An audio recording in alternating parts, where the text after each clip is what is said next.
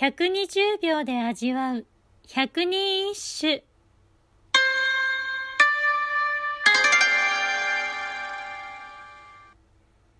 第64番。朝ぼらけ。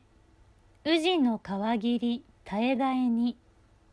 現れ渡るせぜのあじろぎ。権中納言貞より。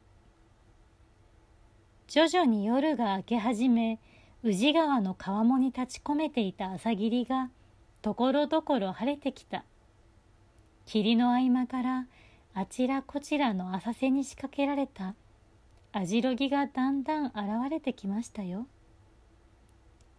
この歌の作者権中納言貞頼こと藤原の貞頼は第55番の歌の作者大納言金東の息子で音楽度胸書の名手であり容姿も端麗とまさに才色兼備な貴公子でした。ですが性格は少々軽薄だったようで第60番の古式部の内視をからかってやり込められた逸話に出てくる男性こそこの貞頼なんです。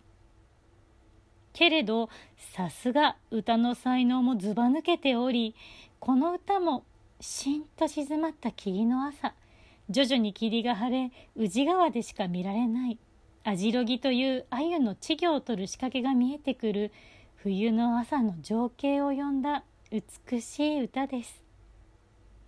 宇治川は古くからの景勝地でしたが紫式部の「源氏物語」宇治十条に宇治の川霧が登場してからさらに有名に。